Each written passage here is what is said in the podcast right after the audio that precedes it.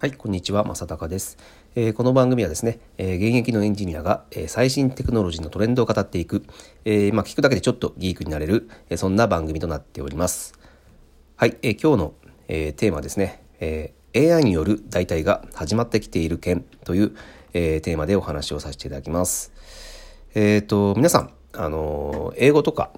を翻訳するときに、まあ、どんなツールを使っていますでしょうか？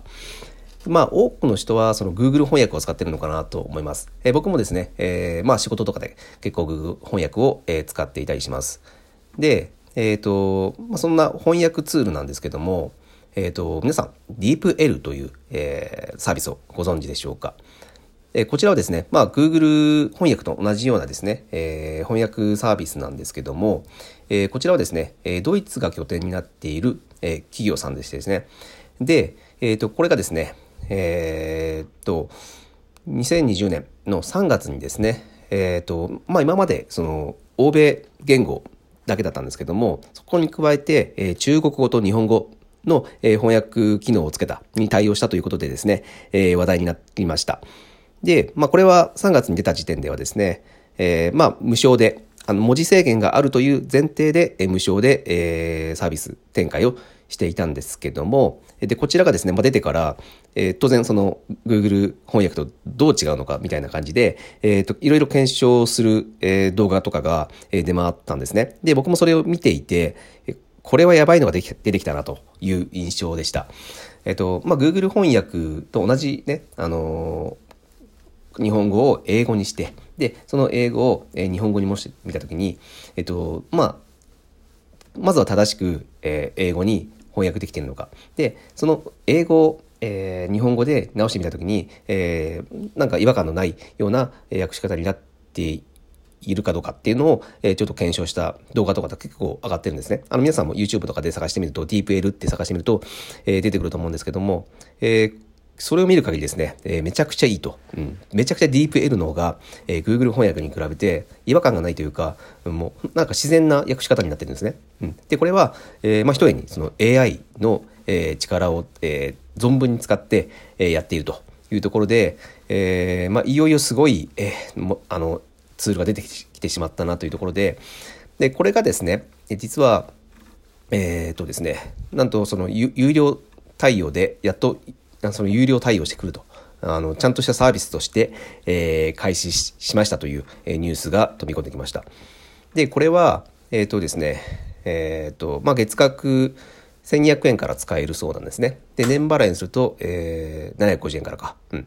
で、基本的にまあ、3つプランがあるそうですね。スターター、アドバンスド、えー、アルティメイトという、まあ、3つのプランがあるんですけども、えまあ、基本的にはですね、これが、なんだろうな、えー、毎月その翻訳できる文書数というのが、まあ、このプランによって変わってくるみたいです。あとは、まあ、支援翻訳のそのツールがあるんですけども、そこの機能の、えー、制限が、えー、あったりなかったりっていうところが、えー、まあ、プランの差になってくるんですけども、で、僕がここ注目してるのが、えっ、ー、と、有料サービスになるとですね、なんと、えー、マイクロソフトのですね、えー、ワードとかパワーポイントをですね、えー、元のフォーマットを維持した状態で、えー、翻訳できるという、えー、状況になるそうです。で、これは結構大きい出来事かなと思います。というのも、えーと、こういった、まあ、翻訳をする職業って当然今まであったと。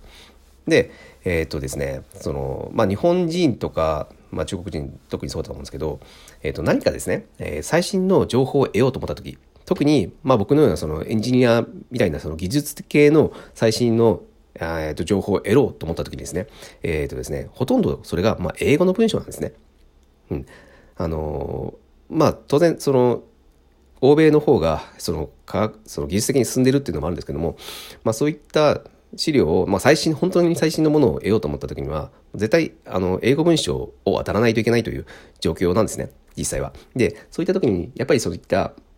えっ、ー、と、翻訳するというところは、非常に重要な、えー、今まで、えー、重要なえー、お仕事になっていたんですけども、で、それが、えー、なんだろう、ワードとかパワポを、えー、まあ、自然に読めるように日本語に直してくれたりとかする業務っていうのは、まあ、今まで、えー、たくさんあって、まあ、これからも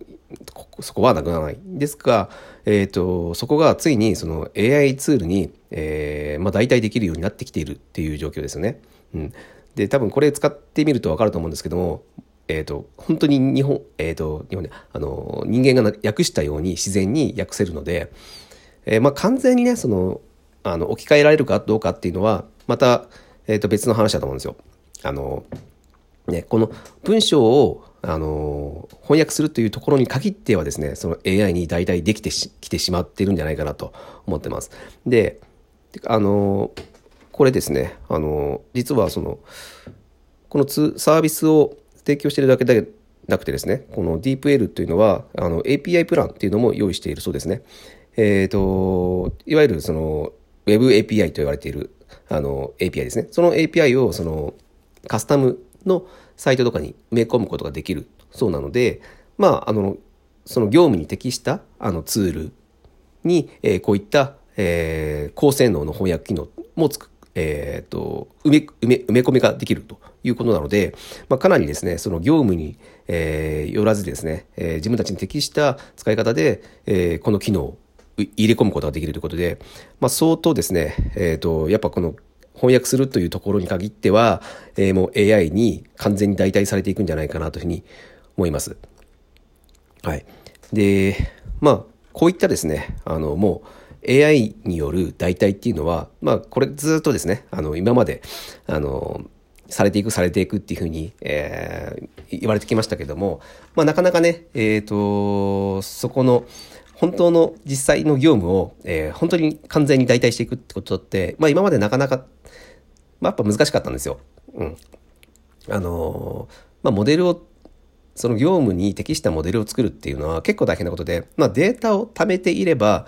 えー、できるっていうみたいな、えー、と風潮はあるんですね。なんですが実際そのデータを使ってですねあの本当に人間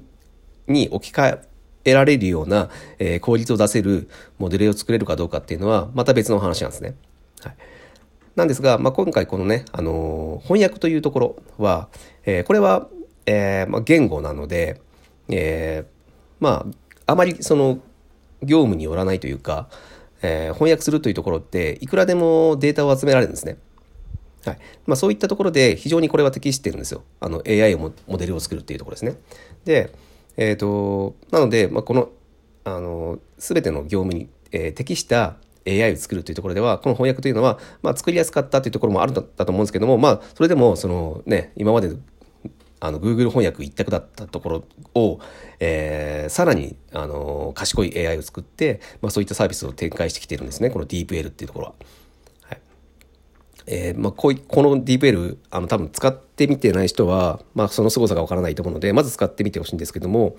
えっ、ー、と、多分ね、これね、あの、本当に、その、日本企業の中でもメジャーになっていくのかなとは思います。というのもですね、えー、まあ、こういった、ね、あの、業務をしようと思った時に、まあ、ウェブサービスですと、やっぱり、あのそのね、データの機密性とかを確保してもらわないと困るじゃないですか。で、使えないじゃないですか。で、これの、あの、DeepL のいいとこって、これドイツにこのサービスを置いてあるんですけども、ドイツなので、まあ、EU ですよね。EU って、あの、すごい、あの、データ保護規制が厳しいんですよ。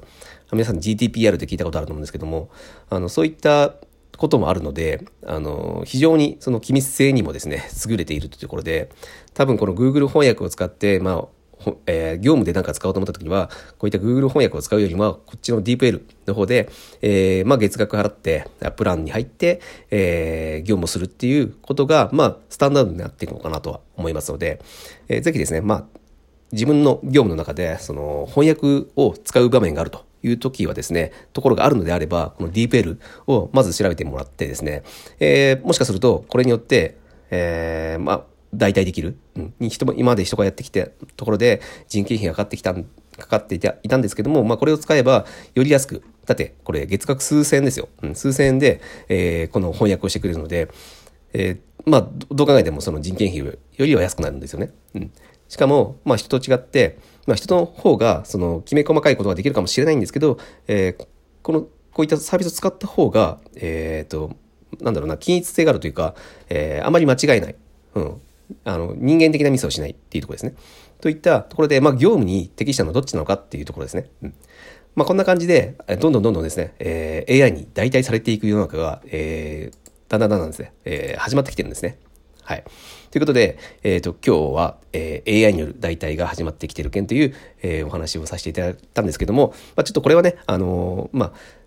あの、完全にね、その、人がいらなくなっていくっていう話ではなくて、だんだんだんだん、えっ、ー、と、代替が始まってきて、まあ、えー、生産性が上がっていくんですよっていう、まあ、あの、ポジティブな話なんですね。うん。なので、えー、あんまり、あの、あ、これによって、え僕の仕事なくなっちゃうんとか、そういうのを考えないですね。えこれを使って、え自分の仕事がいかに生産性を上げるかというのを、え考えていってほしいという意味で、え今日はこの話題をさせていただきました。はい。えー、面白かったですね。また聞いていただくと嬉しいです。それでは。